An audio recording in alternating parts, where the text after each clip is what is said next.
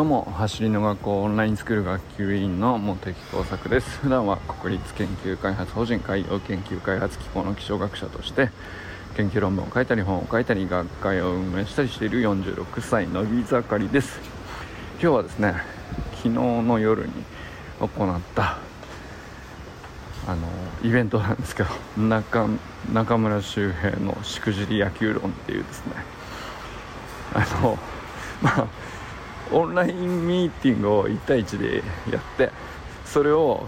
あの僕のねオンラインサロンの Facebook グループ内でライブ配信するという、まあ、そこにですねユージンさんと清水信之さん見に来てくださって、まあ、だから合計4人で、えーと、オンラインで喋ったよっていうだけのイベントなんですけどもうめちゃくちゃ面白くてもうなんかあの2時間えー、もう本当なんていうかな。腹がよじれるほど笑っちゃって。今年一番ちょっとなんだろう。こんなに笑った瞬間なかったなっていうぐらいね。なんか昨日の2時間はねあの盛り上がったっていうべきなのかあのまあ深かったし楽しかったしなんかもうなんだろう。もうなんか 脳が焼けつくぐらいね盛り上がっちゃって。夜って眠れなかったですねなんか。終わってから。そんな夜遅くまでやったわけじゃないですけど8時10時ぐらいな感じでやったんですけど。なんだろうこうおまあ僕はお酒飲めないけどさ周平さんお酒飲むかなと思ったらもう全くお酒も入れずそれでも こんなこんなに上がるんですねっていうぐらいまあいろいろお話いただいてまあしくじり野球論っていうのもそんなにねなんか野球野球っていう風に寄せようとは思ってなかったんですけどまあでも周さんやっぱりすごいパフォーマンス高いなとは思ってたんでこうどんどんなね野球歴なのかみたいな話から始まって、中高とずっとピッチャーでねあの何ていうかやっぱマウンドを任される立ち位置にずっといてでなんだろうな今でもやっぱりある程度こう周囲からの見られ方としてこうしっかり者っていう風な見られ方のポジションになりやすいというかなんですかね。まあその実際そうだそういう人だと思うんですけど。ただ本人としてはその内心めちゃめちゃこううん気が小さいというか小心者っていうことじゃないと思うんですけどね。なんかまあ不安感はあ実際にはあって。で割とそのユジンさんとか周平さんとか僕ぐらいのこうなんだろう何の まあ走りの学校のメンバーっていう以外はさその何のこうそれ以外の関係性ないみたいな人同士だと不安なんですよみたいなことを言うんだけど意外と他の関係性では仕事仲間とかねご家族とかそのしっかり者的な扱いをされた時に不安があるということを言えないみたいな。あ意外っすねみたいな。そういうキャラで通してるんですかみたいな感じになって。でまあそれがゆえにねあの あのいろいろなんだろうな。まあその不都合ってことじゃないと思うけどいやほんまあね言えた方が楽だよねそれはね。その、まあ、しっかり者って見てもらえること自体はすごくまあそれはそれで信頼感っていう風にも捉えられるしすごくいいことでもあるんだけど、まあ、実際にはさ、まあ、誰しもそうとはいえ不安感はあって、まあ、周平さんなんてそこはさあの他の人と変わりないわけなんですけど。でもねなんかそこの話から始まったんですけどあのー、実際に何て言うかそのしっかり者キャラって見られすぎてその実際の自分の抱えてる不安とそごうがあるみたいな話から始まってはいたんだけどどっちかっていうとねなんかあのまあその橋の学校の活動とかにしてももうめちゃくちゃなんか異常ななんていうかな向上心というかどうしてそこまでこう取り組めるんだろうっていうのがね僕はすごい不思議だったからまあそういう話を聞いてみたんですけどそれは自信がないからだっていうふうに返事が返ってきたもう即答でしたね。で自信がないからっていうのがまたねその僕としてはすごく不思議で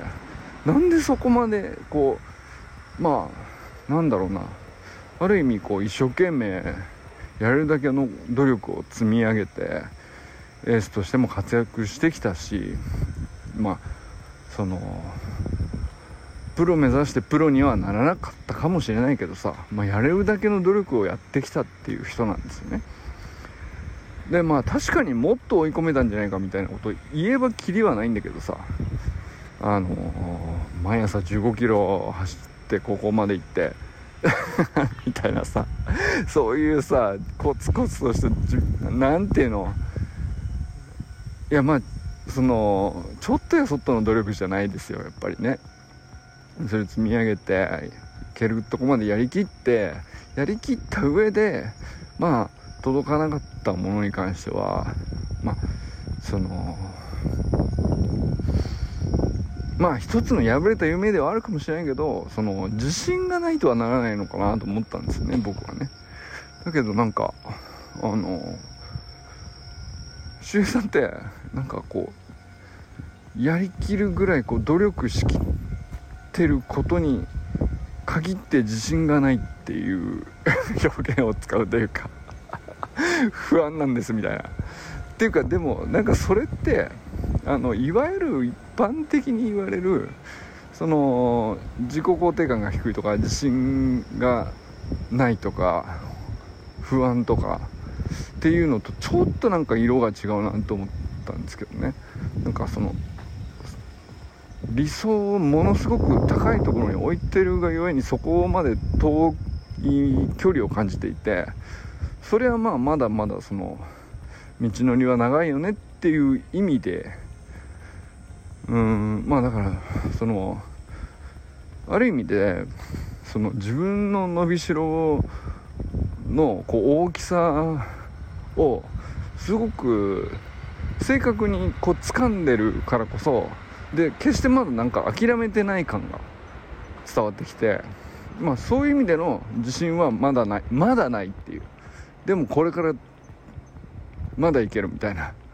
だからそのすごく前向きなんですよね。その自信がないという言葉自体が。こういう人あんまりいなかったなと思って。面白いなと思って。その自信がないんですよって言うんだけどさ。すげえなんていうかそこまでの向上心で言われたらさ。あの そりゃそうだろうよっていうさそんな高い理想のところに向けてさあの本気で行こうとしてるからね。あ一流の人ってこういう努力してんだみたいなことに対してさあの俺だったらねそれはもうそういう分野の一流なんだからまあそうだろうなすごいなリスペクトだなって思うだけで自分はしないわけですよ僕はね。僕はそもその能力者じゃないからさあのただただ憧れるで終わりなんですけど。周平さんやっぱりなんか ちゃんとその土俵でもさ 俺はまだまだであのそこのプロじゃないけどなんだろうなそれなりに俺なんだろう俺もっとできるみたいなことをうーんなんだろうな。まあそういうことを表してこう不安だとか自信がないとか、まあ、一見後ろ向きに見える言葉なんだけどめちゃくちゃ上見てんなみたいな。その 星を見上げる意味での不安とかあの自信がないっていう話をされてんなと思って。だからなんかあのまあ、だからこそその理想がすごい高いっていうこと自体は、まあ、自分個人としてはね周平さん個人としてはすごく、まあ、ある意味ねその40過ぎても成長意欲が湧くっていうところですごくいいことだなとも思ったんですけど一方でねやっぱりなんかあのこの話になったっていうのが親子関係ですね。あの理想すげえ高く自分個人の理想として高く持つのは全然いいんだけどその親子関係の時に、えー、自分の子供の理想を、えー、どう捉えるかっていうか、まあ、自分の理想と子供の理想とあの距離感むずいよねっていうね。これよくある話なんですけどその、息子さんもねすごく上手なわけですよ野球やって。てでまあ中村修平っていう素晴らしいコーチがついてるから、まあ、どんどん上手くなるわけですよ。そうするとさ 上手くなればなるほど、まあ、周りの期待もこう高まるし周りからこう期待されていいアドバイスがどんどん寄せられるからどんどん上手くなるしであるがゆえにこう親である自分ももうまあねそのもちろん期待もするし理想もあの描くしみたいな。そこに行った時にずあのある程度までこう子供のやりたいことを願い期待とあの親としてこう並走できていればねすごくうまくいくんですけど。どっかでその子供より先に自分の理想をこう追い越しちゃうっていうかあのもっと高いところを自分が先に見に行っちゃって、えー、無理やり引っ張ってっちゃおうみたいな感覚っていうんですかね。でこれがなんかやっぱりよくかけ違う話であのまあユージさんともよくその話してるんですけどあのみんなまあ僕もね含めてなんですけどみんなそこ落ちるよね。何なのかねこのこれってっていうか。あのそれはねなんかその頑張ってる人ほどより高い理想に向かって成長意欲が強い人ほどなおさらねなんか陥りやすいところだなとは思いましたね。なんかその子供には子供のうんと理想を描くその年齢の時点でのこうね理想を描く能力というかあのまあ実際ねその子供だって他人だからさあのどういう夢を描いてるのかとかどういう思いなのかとかっていうのは基本的には分からない前提なんですよ本当はね。でもなんか分かってる気がしちゃって、えー、もっとこうだろうとか。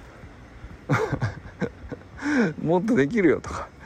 なんかまあ最初は励ましてるぐらいだったらいいんだけどなんかだんだんそのコントロールしようという欲が入ってきちゃってずれてっちゃって勝手に追い越して空回りしちゃってみたいなそのまあそれはねなんかやっぱり得てしてこじれてしまうというかあのまあ子供にとっては辛いよね。なんかねその途中までこう並走してもらってる時はあのやっぱありがたいなって思ってる場合が多いと思うんですけどなんか先走ってえらい先にこう行ってこう無理に引っ張ろうとされると自分のペースと合わなくなってっちゃったりとかするとねやっぱり辛くなっちゃうよねっていうのね。あとそっちの方向じゃなくて実はこっち側に行きたいんだとかその方向が合わないとかそういうこともあると思うんですけどまあそれはなんかやっぱりあ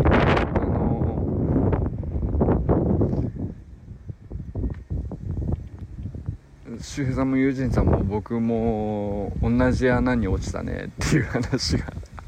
あったんだけどあのー、なんかやっぱりさ改めてゆっくりそのこと話しながらなんだろうその自分で気づくのはやっぱり難しいなとは思いましたね改めてね。その分かっちゃいるのにすぐ陥ってしまうみたいなあのことをなんかついこの間も僕やっちゃったんですよみたいな話になって陥った時に誰か第三者がこうジャッジしてイエローカード上げてくれるシステムねえかなみたいな。その 本当それぐらいわからないんですよね。なんかあの